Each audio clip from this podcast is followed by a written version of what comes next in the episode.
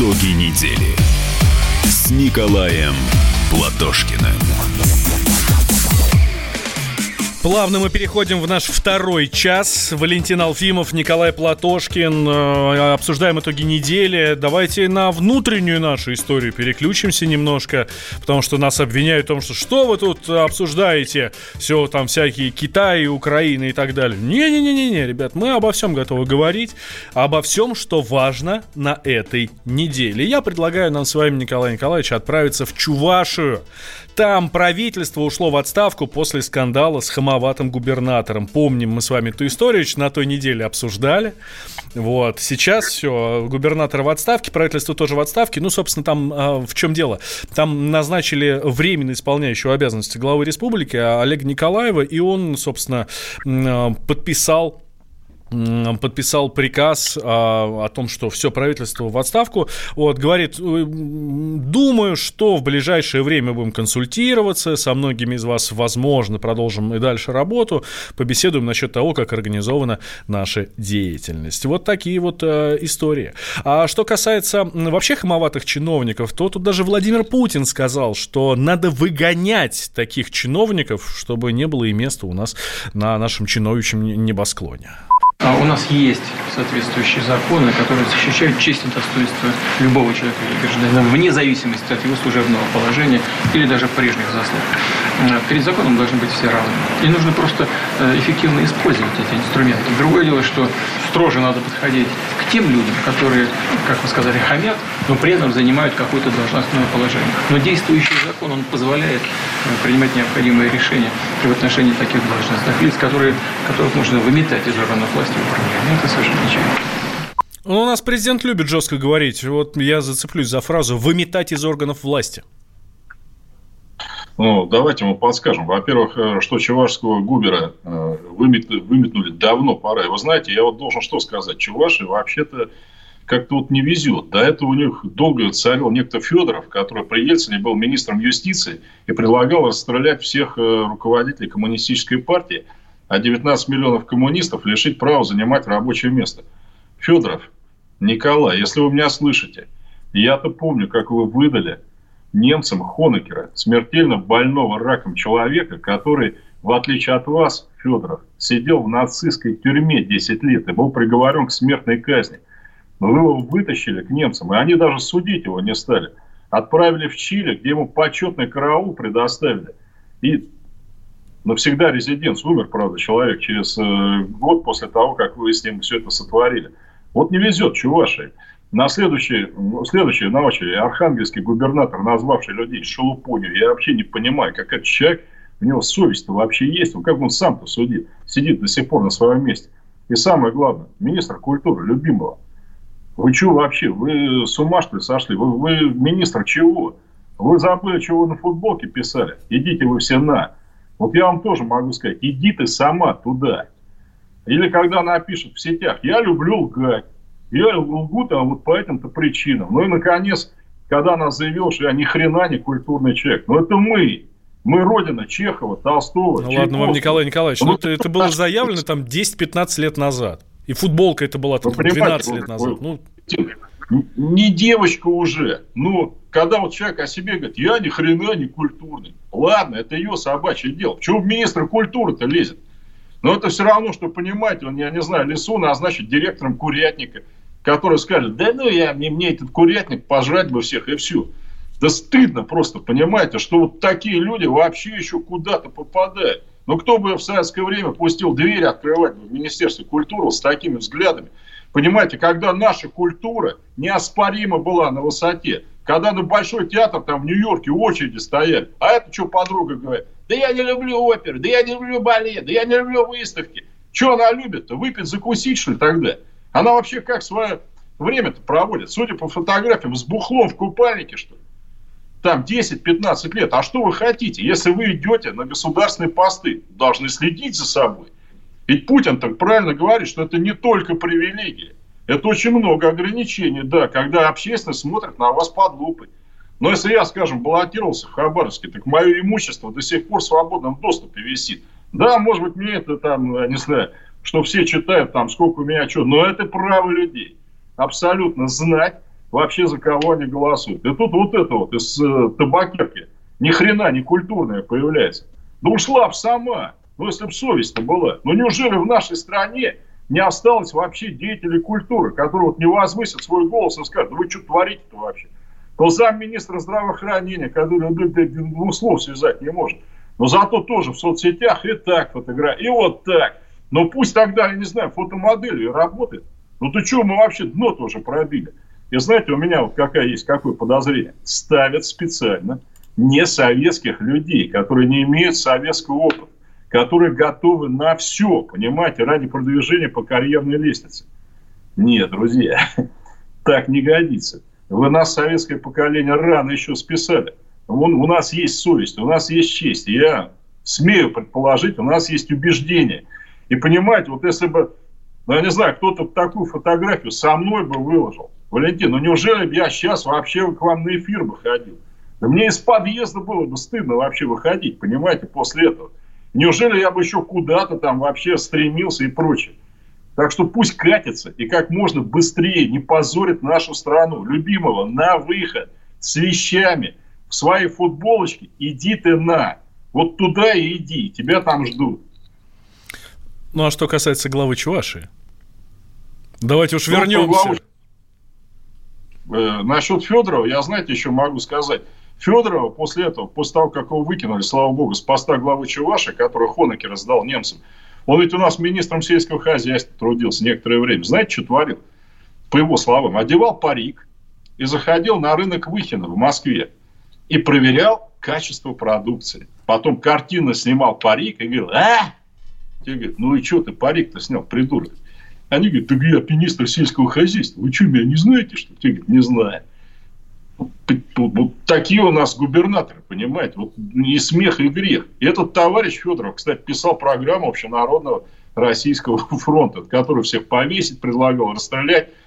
И, кстати, после этого, после того, как он Хонекера немцам продал, немцы его приглашали за их счет Федорова регулярно, каждый день к себе. И знаете, они мне на него жаловались тогда в посольстве. Знаете, за что? Это 90-е годы. Когда Федоров приезжал, глава Чувашии, он запрещал российский флаг вывешивать. Вы, говорит, вывешивайте немецкий чувашский. И мне протокол МИДа Германии звонил, говорит, ну что, так положено, что ли, у вас, что российский флаг не надо вывешивать? Я говорю, да вы что? Конечно, надо. Вот такие вот персонажи у нас сейчас и в «Единой России» им программы пишут. Поэтому вот этот вот Губер чувашский, я бы так сказал, яблоко от яблони недалеко падает. Они же там, понимаете, Валентин, вот вы журналист – ну как так можно сказать? Журналистов надо мочить. Да ты сделай так, чтобы они тебя уважали. Да, они тебя не обязаны любить. Это не профессия журналиста. Но извините, с этим надо жить, если ты в демократическом обществе. Мне мнение Алфимова тоже не нравится. Ему мое там не нравится. Но это не значит, что я там вот сейчас в чате начну говорить, бей его там, не выходить, не выходит пусть на улицу. Вы знаете, до чего доходило-то? что оппозиционные журналисты вынуждены были чаты регистрировать в соседних республиках, а не в Чувашии. Что они газеты там оппозиционные печатали. Это в России происходит. Понимаете? А потом еще заставить офицера за ключами прыгать. Да негодяй просто, понимаете? Ведь офицер это звание, его зарабатывают. И зарабатывают не как вот этот вот губер, сидячи на креслицах. Понимаете, МЧС, что это такое? Что такое армия? Это риск жизни. То есть эти погоны, как правило, все-таки просто так-то не даются. Но я все-таки рад, что давление общественного гражданского общества, оно привело к тому, что этого Алла убрали к такой-то матери. Ну, видимо, туда, куда вот зовет всех министр культуры наших. Ну вот, Призывает... Николай Николаевич, э, Валерий Фадеев, это новый глава Совета по правам человека при президенте, он тоже говорит, что надо пожестче с такими чиновниками. Давайте услышим. Коллеги поднимали тему, как ввести ответственность за хамское, вот такое безответственное поведение чиновников, высказывания хамские. А примеров, вы же правильно говорите, их много. Какую-то ответственность административную, не знаю, уголовную. Это тонкий вопрос, как отделить резкое высказывание от хамства. Э, в данном случае первый раз глава Чувашии попал в предложение мочить журналистов. Э, ну, это же ну, неадекватное поведение. Надо следить за языком. Глава республики обязан следить за своим языком. Второй эпизод. Ключи от автомобиля. Вообще-то, вообще-то это человек-офицер. Офицер МЧС. Что у него в голове, у главы республики, он заставил подпрыгивать офицера за этими ключами. Ну, так тоже не делается. И это значит, что у него нет обыкновенных человеческих понятий о том, как вообще-то устроена жизнь. Зачем этот человек стал прыгать, я тоже не понимаю. Тоже глуповато. Повернулся бы да ушел. Принесли бы ключи от машины, никуда бы не делись. Пожестче надо с такими чиновниками. Это Валерий Фадеев, глава Совета по правам человека. Вот э, эти слова он сказал в эфире радио «Комсомольская правда». Собственно, Валентин, видите, совпало практически дословно то, что мы с вами здесь говорим. Потому что вот действительно я еще забыл добавить. Офицер зачем прыгал? Ведь погоны обязывают тоже. Да плюнул бы, но я развернулся бы, отдал честь и ушел бы подальше от этого человека. Это так же, как я возмущен людьми, которые брали у Жириновского его грязные деньги там на Красной площади. Но этот-то ладно клоун и негодяй. Но почему они-то брали у него деньги? Ребят, вам не стыдно вообще? Неужели у нас страна за тысячу рублей продается? Или за ключи там от автомашины? Но еще раз говорю, то, что наше общество гражданское сработало, благодаря журналистам, кстати, да, которых он мочить там собирался. Это уже очень хорошо. Так Сам если бы замочил всех, то не сработало бы. И остался бы он на посту. Тогда все понятно было. Логика-то у него ясна.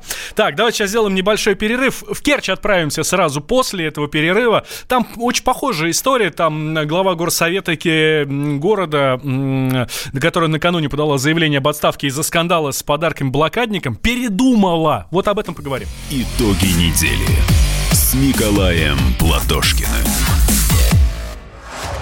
Самые осведомленные эксперты, самые глубокие инсайды, самые точные прогнозы. Точные прогнозы.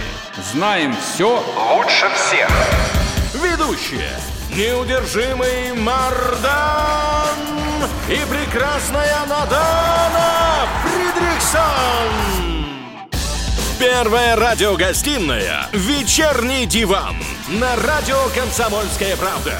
Два часа горячего эфира ежедневно по будням в 6 вечера по Москве.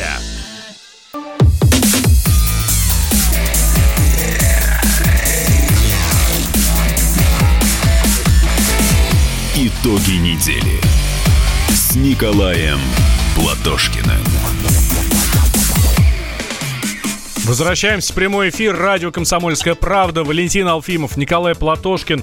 На в нашу внутреннюю историю переключились. Э, ладно, с э, Чувашей все понятно. Одного губернатора отправили в отставку за то, что хамил. В прямом смысле слова хамил.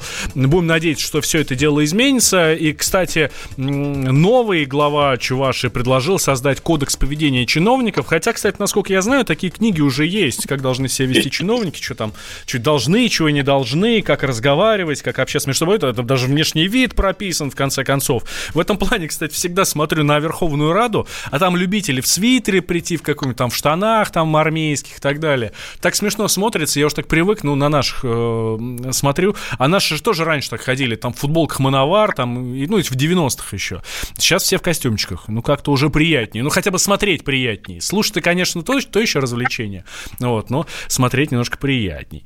Вот. А тут в Керчи интересная история. Э, чиновница из Керчи передумала увольняться после скандала с блокадниками. Свое заявление об отставке глава городского совета города решила отозвать, сочтя его сиюминутной слабостью. А ее накануне, так-то на минуточку, потребовал э, глава Крыма Сергей Аксенов. Да? Что там э, за история-то была такая? Ну, в общем, глава горсовета Керчь пришла к... Э, они там пришли целой делегацией поздравить блокадников с э, с годовщиной там снятия блокады и так далее, и так далее. Вот, поздравили хлебушком, ну вот, как потом она говорила, что ну что вы, ну что вы, ну это мы сами пекли, все и так далее. Вот, а там такая ситуация получилась, что, в общем, блокадники сидят, ну, понимаете, как блокадники выглядят, в каких условиях они живут, да, ну, хорошего ничего, ни в дворцах ничего. А сама, значит, это Майя Хужина с, а, а, в Соболях, красиво так все. Ну, в общем, некрасиво получилась вся эта история. Мы дозвонились до нее, э, до моей хужины, до главы горсовета Керчи. Давайте услышим, что она говорит про вот это самое поздравление. Э, приехали к нашим женщинам, и один у нас мужчина есть, мы приехали со своими караимскими пирогами, которые пекли мы. Мы нигде их не покупали, мы это делали все своими руками. Вот. Э, привезли им э, наши медали, привезли им грамоты, и каждый год их поздравляли. Но так как я всего 4 месяца работаю здесь на этой должности, я к ним приехала впервые. Я сама хотела к ним подъехать и сама с ними познакомиться, со всеми. У каждого есть мой номер телефона, у каждого, мы с каждым поговорили, с каждым выяснили их проблемы. А, по мере возможности мы им помогаем. Вот завтра мы везем нашей блокаднице а, кресло, инвалидное кресло. Ну, вы знаете, сейчас что-то говорит, что мы сделали, скажет, что мы хвастаемся. Поэтому вот мы помогаем людям и будем дальше помогать. И я вам хочу сказать, что дело у нас не в одежде, не в шубах, а вот дело в том, что наши люди нас приняли и правильно нас поняли, и они рады нам, и они благодарны нам, и они знают, что мы их никогда не оставим. Мы всегда с ними будем вместе. Спасибо вам большое. Спасибо. Да, моя хужина это была глава горсовета Крыма. О, э, Керчи. Э, вы знаете, Валентин, я вот буквально один довесчик к прошлой теме. Ирина Ксенофонтова нам пишет в Ютьюбе. Кстати, друзья, наш уже 7,5 тысяч в Ютьюбе, но мало еще. Вот насчет ключей. Я бы за ключами не подпрыгивал, облепил бы ему в торец. Вот э, Ирина Синофонтова, браво просто. Теперь, что касается Керчи. Вы знаете, беда в чем? Как раз вот я об этом говорил, что сейчас приходит к власти молодое несоветское поколение чиновников, которых вообще не воспитывали. Образование у них есть. Они дважды два знают, там, я не знаю, знают, где шубу купить, со скидками в Греции. Это да. У них так-то нет, понимаете, вот э, чувство такое. Ну, пример, да. Э, вы помните, как у нас многие фирмы на День Победы присылают э, ветеранам войны рекламу ритуальных услуг? Типа, дедушка, тебе как ветерану скидка. И ей-богу, они же правда не понимают, а что здесь такого? Вот эта дурочка, которая буханку им привезла, тоже не понимает. Ну, видите, она, ну, подождите, если это не буханка, а действительно пирогерочная работа, про которую она говорит, ну, то сами сделали, сами от души. Что, что в этом плохого? Э, вы знаете, что в этом плохого? Это вот намек. Э, ну, как вам сказать, вот раньше такие дебилоиды, они были на Западе в основном. Вот один из принцев английских, ну, я не помню, Гарри или Уильям, может, вы мне подскажете, Валентин, помните, он приперся на какую-то пьянку в ночной клуб в костюме офицера э, германской армии Ромеля, африканского корпуса. Да, это, все... это Гарри был младш, младшенький, рыженький, да. Да, а он ни, никак не может понять, а в чем дело вообще, а чего ко мне привязались-то? Что особенного? Ну, вот что было, то и нашел. Сейчас в сетях, посмотрите, вот студенты мне даже многие говорят, вот мы играем в военные игры в интернете. Ну, там Вторая мировая война симулируется, еще что-то. Я говорю, ну, вы знаете, к чему мы пришли? У немцев форма красивая была понимаете, вот сути люди не знают. Или в Москве был дебильный случай, когда на очередную годовщину нашей победы в Бородинском сражении московская мэрия, не какая-то шпана, а мэрия, поместила везде рекламу на остановках. Ну, типа, слава русскому оружию, где был изображен гвардеец армии Наполеона. То есть, эти дураки даже, они считают, ну, форма примерно та же самая, что-то там, винтовка есть там. Плюс на день 23 э, февраля советской армии, ну, Сейчас День защитника Отечества, хотя для меня советская армия. Знаете, реклама тоже была. По-моему, тоже в Москве, но я боюсь ошибиться. Там ну, тоже «Да здравствует День защитника Отечества». И изображен американский линкор «Миссури», на котором была подписана капитуляция Японии там, 2 сентября 1945 года. Опять. И понимаете, кто нами рулит? Это же чиновники все делают.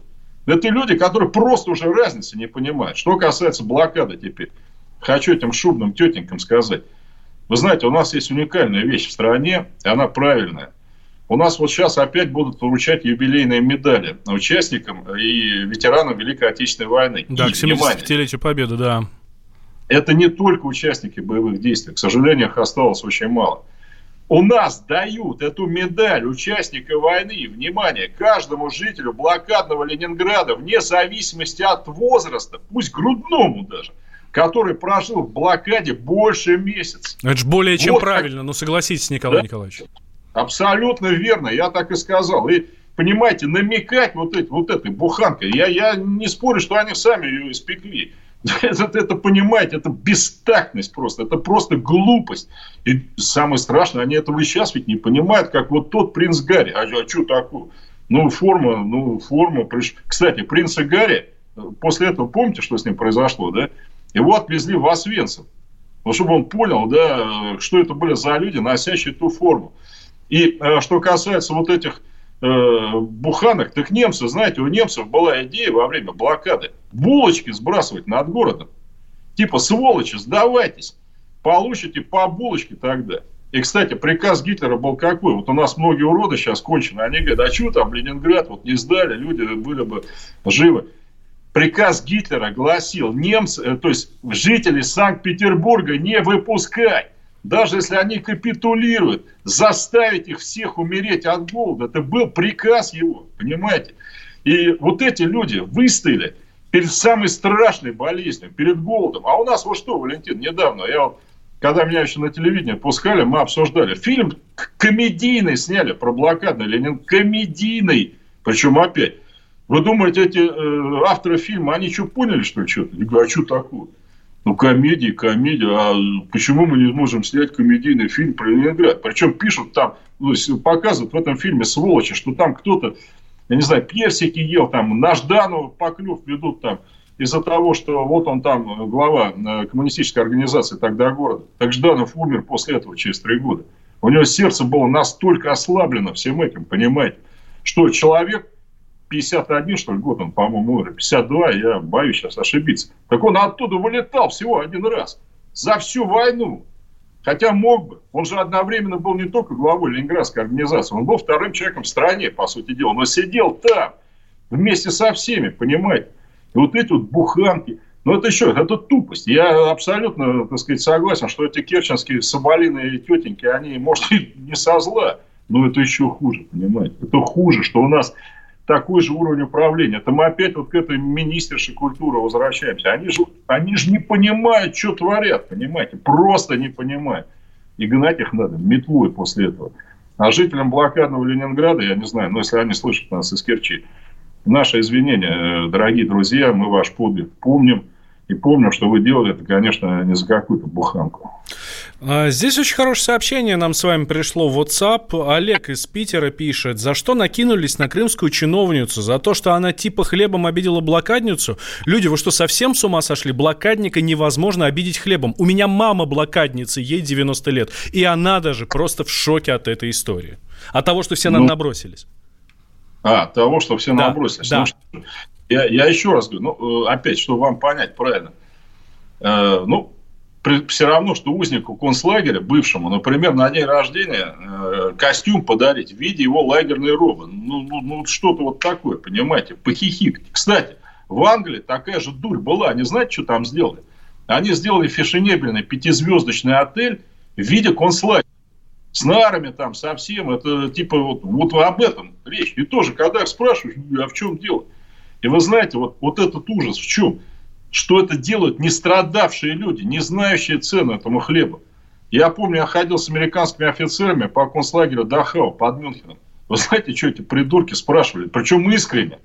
Они говорят, вот, э, простите, а как вот в этом лагере, вы сказали, что тут много национальностей было? Я говорю, да, да, экскурсовод, очень много, сообщил. Они говорят, а как они там национальные праздники отмечали, вы нам не подскажете? Ну, вот из этой вот дебильной серии, понимаете? Стыдно им должно быть за эту буханку, кем бы она ни была сделана. Надеюсь, они поймут после этого.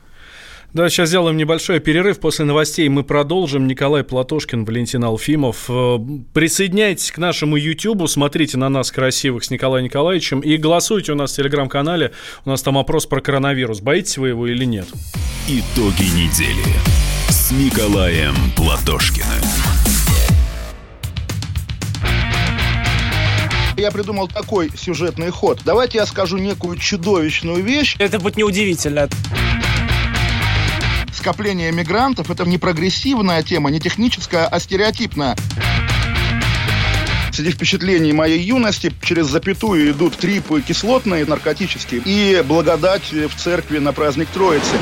Мы не знаем, есть ли у Мишустина под его пиджаком погоны, потому что если человек в конце 80-х торговал компьютерами, я думаю, к нему подошел какой-нибудь тогдашний товарищ майор, подполковник Путин, и сказал... А вот тут вот уже Программа «Кашин-Голованов. Отдельная тема». По будням в 9 вечера по Москве.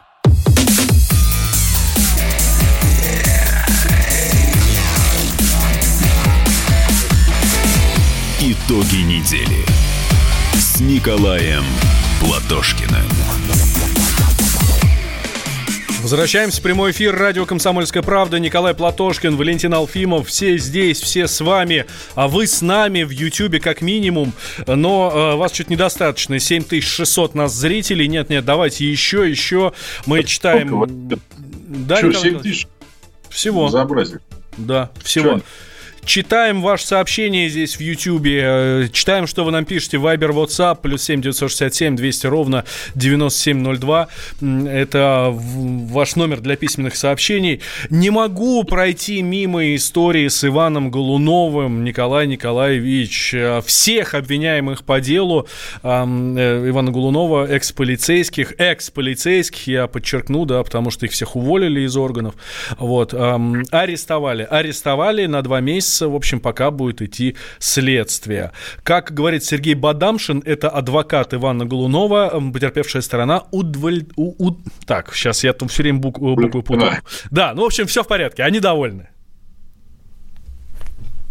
Вот. А да, страна потерпевших удовлетворена. Но само по себе уже задержание и работа с обвиняемым, предъявление обвинения, соответственно, избрание мер пресечения действительно существенный шаг в развитии, в расследовании уголовного дела по делу Голунова. Единственное, что, конечно, смущает мотив, который Следственный комитет озвучивает, заинтересованность в продвижении по службе, а деятельность журналиста Ивана Голунова. Поэтому здесь вызывает вопрос, конечно. В данный момент мы следствие не мешаем, но если следствие хочет таким образом отсечься от заказчика, то да, придется здесь тоже нам включаться в работу, в том числе с обжалованием и привлечения других сил и средств.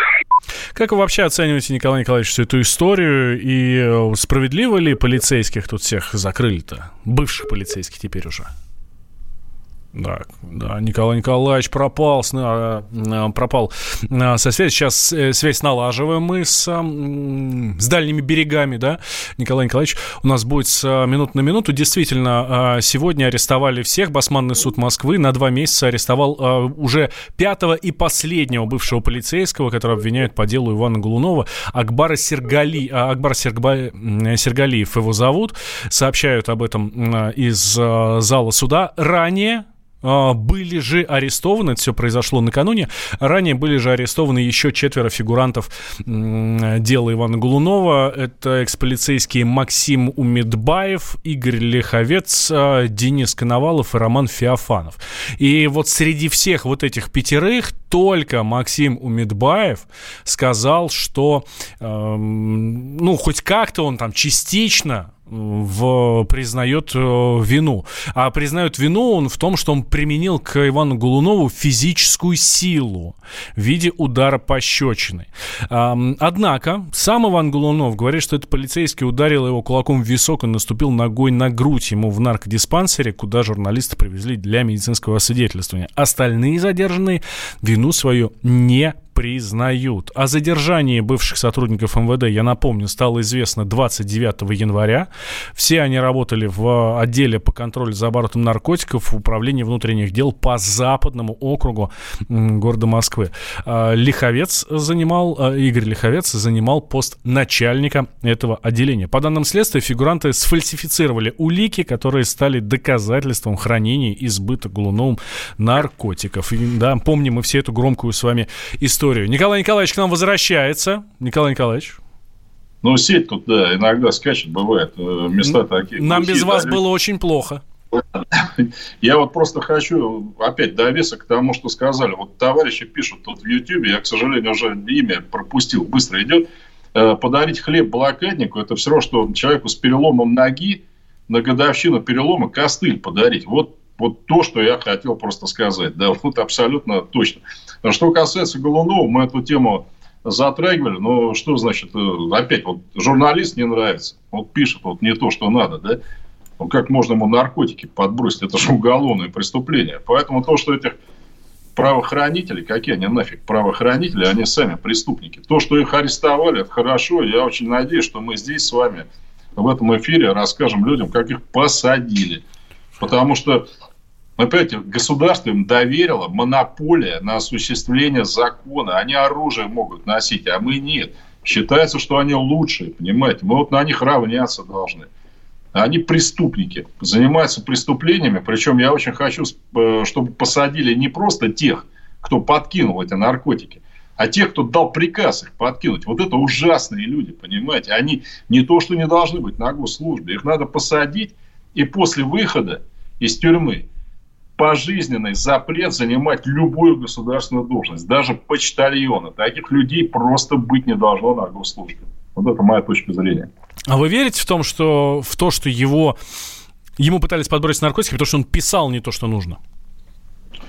Ну, смотрите, вот э, я не могу сказать, что я читал все корреспонденции Голунова, но не, не потому, что я его там не люблю и прочее, потому что просто время ограничено. Но я не знаю, за что еще, предположим, да. Вот сейчас пишут там э, в сети, в Ютьюбе, на меня там всякую грязь. Вот, ну, это что, с моей работой как-то связано? Или просто с тем, что я говорю? Ну, а с чем еще это может быть связано? Слушайте, ну наркотики, Голунов... наркотики не только журналисты Голунова подбрасывают. Если надо кого-то принять, надо палочку поставить себе. Э, вообще, да, по-моему, это самое распространенное правонарушение среди всех задержанных.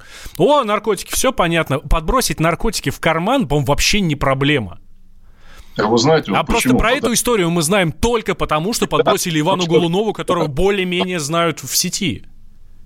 Вы знаете, вот в чем э, э, вот интересный момент, я не знаю, люди советского поколения вспомнят спор Жеглова и Шарапова да, в автобусе, когда Жеглов для того, чтобы для хорошего дела, не как эти негодяи, подбросил кошелек карманнику кирпичу, помните, да, и да. они с Шараповым спорили, и Жеглов говорил, да это людям все равно, каким образом я его там в тюрьму прячу. А что ему отвечал молодой фронтовик Шарапов? Что закон не должен быть как кистей что мы должны стоять на его страже, даже если нам это все очень неприятно, вот э, с этими кирпичами возиться. Кстати, я должен сказать, что после этого фильма «Место встречи изменить нельзя» была очень большущая дискуссия в печати. Вообще много писем от милиционеров пришло тогда на телевидение о том, как они говорят, что Жегловых нет, это быть не может, чтобы такой приблотненный человек там был в милиции и так далее, это на нас вот поклюк. То есть люди этим возмутились тогда, да, милиционеры, что вот, ну, как бы один из милицейских э, сотрудников, ну, пусть и в фильме, вот это делает. Сейчас вот мы с вами об этом, Валентин, к сожалению, рассуждаем, как о нормальной вещи. Да, а что, подкидывают наркотики, пытаются... Не, не, давай, давай, давай здесь и говорим с Николаем Николаевичем, не, как не о нормальные вещи, а которые, к сожалению, часто случаются. Да? Мы с вами ни в коем случае не считаем это нормальным, чтобы, не дай бог, наши слушатели не поняли так. Да, и вы знаете, вот как опять с этим бороться? Э, выбор простой. Вот раньше глава милиции, он был э, при горосполкоме, то есть он подчинялся местным властям. Они могли снять его там в любой момент, если он там дурил. Ну, примерно такая же система, как в Америке, там с их шерифами, там начальниками полиции. Их там вообще, кстати, выбирает население, да? И они там, ну, знаете, без дураков. Вот в случае чего выкинут поганой метлой. И главное, вот чтобы эти негодяи в следующий раз знали, как совершать преступления. Я считаю, что отбывать наказание они должны не в каких-то специализированных исправительных учреждениях, так называемых красных колониях, как сейчас, а вместе со всеми. Вот в следующий раз они 500 раз подумают, и даже если их преступный приказ заставляет это делать, пусть пишут заявление и уходят. Я еще раз хочу вот этим всем людям сказать, выполнение преступного приказа не освобождает от уголовной ответственности. Этот принцип мы с вами, наши предки, зафиксировали в Нюрнбергском трибунале. Когда вот многие, кстати, врачи-убийцы из лагерей, там, не знаю, коменданты этих лагерей, говорят, ну а что, мы офицеры, вот нам приказали, но мы сделали. А там, знаете, какой принцип был в Нюрнберге? Э, если, это, если выполнение преступного приказа сопрягалось с конкретной угрозой для жизни этого человека, ну, например, мы говорили, иди там убей еврея, мы тебя убьем. Да, это рассматривалось как смягчающее обстоятельство. Серьезно, в Нюрнберге. Но если этого не было, если человек говорит, ну иди убей там, кстати, многие немцы отказывались, я вам должен сказать. И максимум, что с ними происходило, ну, их там из лагеря другую работу направляли. Может быть, на фронт.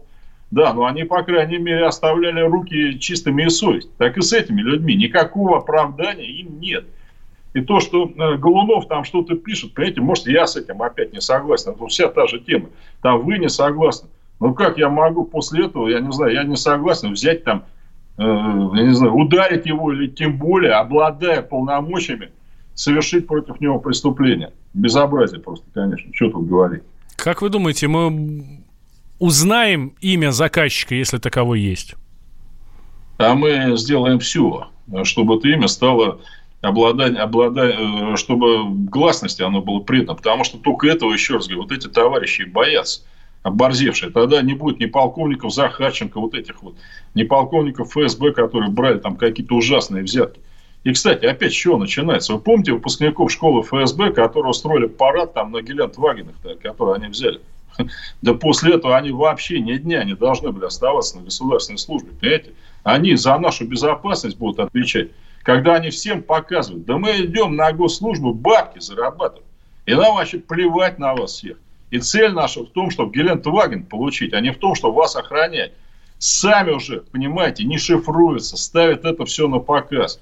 Вот просто гнать, отслеживать все соцсети, публикации, фотографии. И если они порочат нашу страну, государственную службу, просто избавляться от них. Но пусть занимается каким-то другим делом. Вот и все.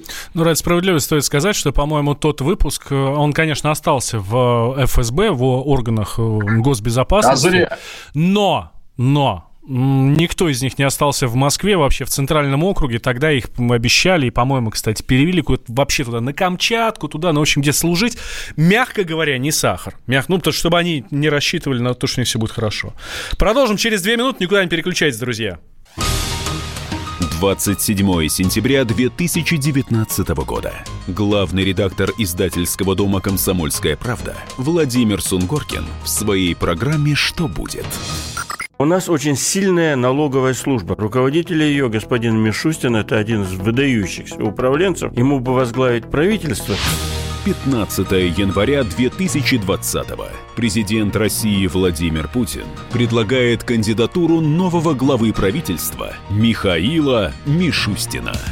Каждый четверг в своей авторской передаче Сунгоркин дает прогнозы о том, что будет с Родиной и с нами – в 8 вечера по Москве.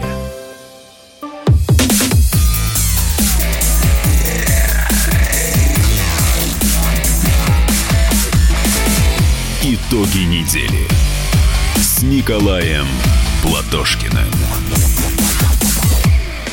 Возвращаемся в прямой эфир. Совсем немного времени у нас осталось. Еще одна тема, которую хотелось бы с вами обсудить на этой неделе. Наама из Сахар, э, помилованная российским президентом Владимиром Путиным, вернулась в Израиль. Э, я думаю, что все помнят эту историю. Да, Наама из Сахар, это гражданка Израиля, летела из Индии к себе на родину. И в аэропорту Шереметьево, потому что летела она с пересадкой у нас здесь, в Москве, в аэропорту Шереметьево в чистой зоне, важно, важно, вот, ее приняли, потому что у нее с собой был 9 грамм гашиша. Вот. А, ну и, соответственно, там посадили в тюрьму, там в СИЗО и так далее. И, в общем, Владимир Путин ее помиловал, и тут за ней даже Бениамин Нетаньяху прилетал, да, глава правительства Израиля вместе со своей женой, маму с собой взял, маму на, э, нам из Сахар, Яфо, вот. И, в общем, отправились они все на родину, и вот э, накануне прибыли в аэропорт Бен-Гуриона. Владимир Путин тогда сказал, прям перед тем, как ее отпустили, говорят, что она из хорошей семьи, и что, в общем, все будет у девочки хорошо.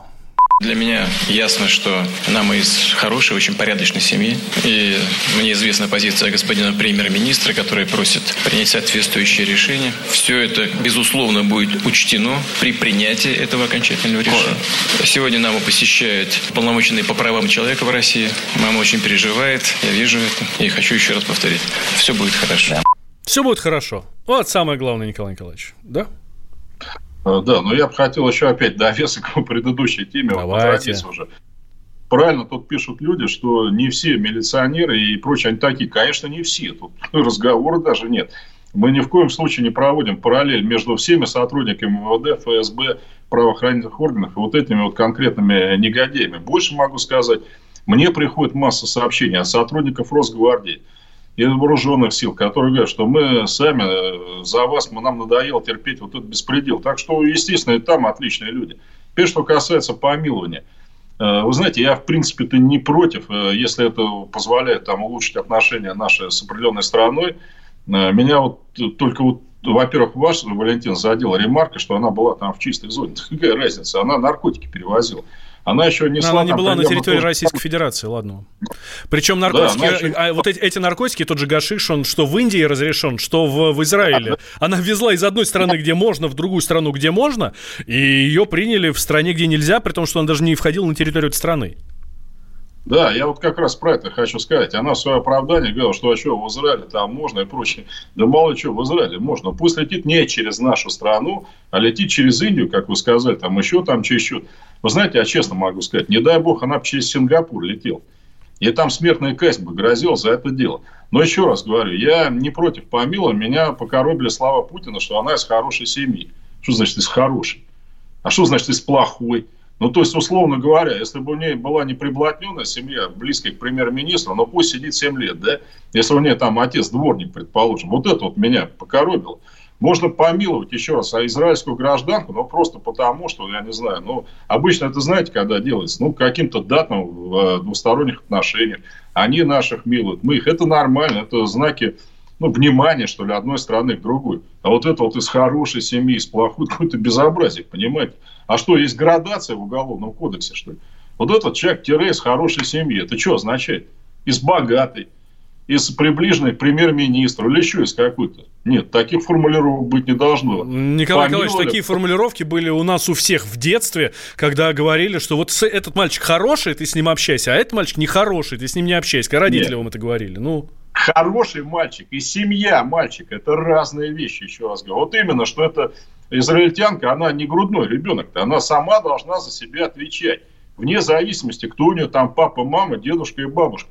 Вот этот плотняк, понимаете, он и сейчас у нас все дыры уже забил просто. Вот этот вот из хороший. Артистка ругается матом на пассажиров э, самолета. Все говорит, ну он же из хорошей семьи. Значит, материться можно, да, если ты из хорошей семьи. Министр культуры из хорошей семьи. Это что, оправдывает, что ли? Наоборот должна уважать своих родителей, быть примером поведения для всех остальных.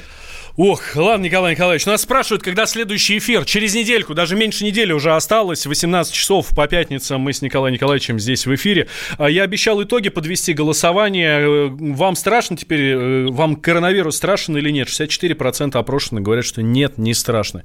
Николай Платошкин, Валентин Алфимов. Спасибо, друзья, что были с нами. Присоединяйтесь к нашему YouTube и телеграм-каналу с Николаем Платошкиным.